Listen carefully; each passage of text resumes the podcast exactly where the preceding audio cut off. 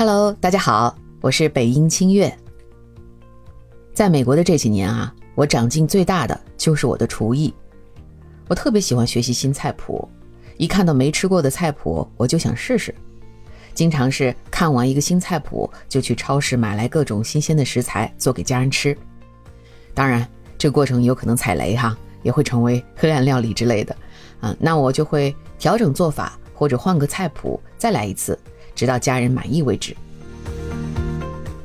我很享受这个不断学习、不断实践的过程，仿佛厨房是一个知行合一的地方，让我在不断学习和实践中调整自己，提高自己的厨艺。这个过程很像我学习的心理咨询专业。我们不仅要在课堂上学习大量的理论知识，课后阅读很多文献，我们也要把这些知识运用在实践中，来帮助不同的人。在这两年的学习中啊，我收集整理了不少来自课堂上的书籍、文献上的新知识，也有一些我翻译的国外的文献。我时常会把这些知识运用在生活场景中，这个呢，不仅帮助我更好地掌握这些知识，也帮助了我身边的人。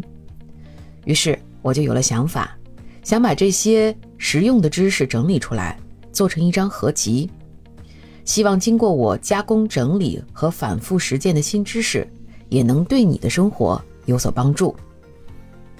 这就是我这张心理小厨专辑的由来了。